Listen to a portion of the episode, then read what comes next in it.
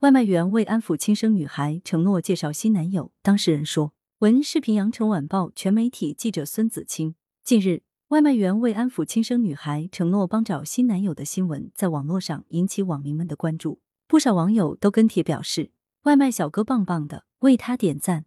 外卖小哥也太会劝人了，值得表扬。真的谢谢外卖小哥了。”五月二十日，记者联系上这位外卖员，他告诉记者，自己名叫熊彪，是湖南人，来广州已有十年，送外卖已经有两年多的时间。熊彪告诉记者，自己在五月十三日晚上十二时左右接单，正常配送，所送为十二罐啤酒和一瓶白酒。据他提供的聊天截图，接单后对方主动发来信息说：“这或许是为我这辈子最后一顿酒了，我刚喝了农药等。”开始时，熊彪以为对方心情不好，在开玩笑，就礼貌性的回复了消息。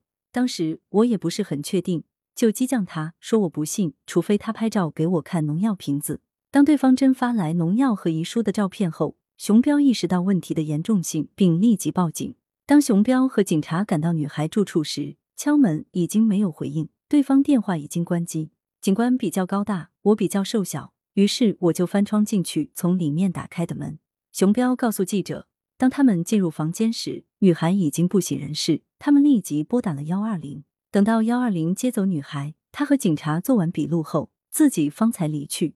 至于网络流传的他承诺给对方介绍月入一万多元全款买车的兄弟，熊彪表示此事属实，自己确有这位兄弟，但是当时还是不太相信对方真的会轻生，以为对方在开玩笑。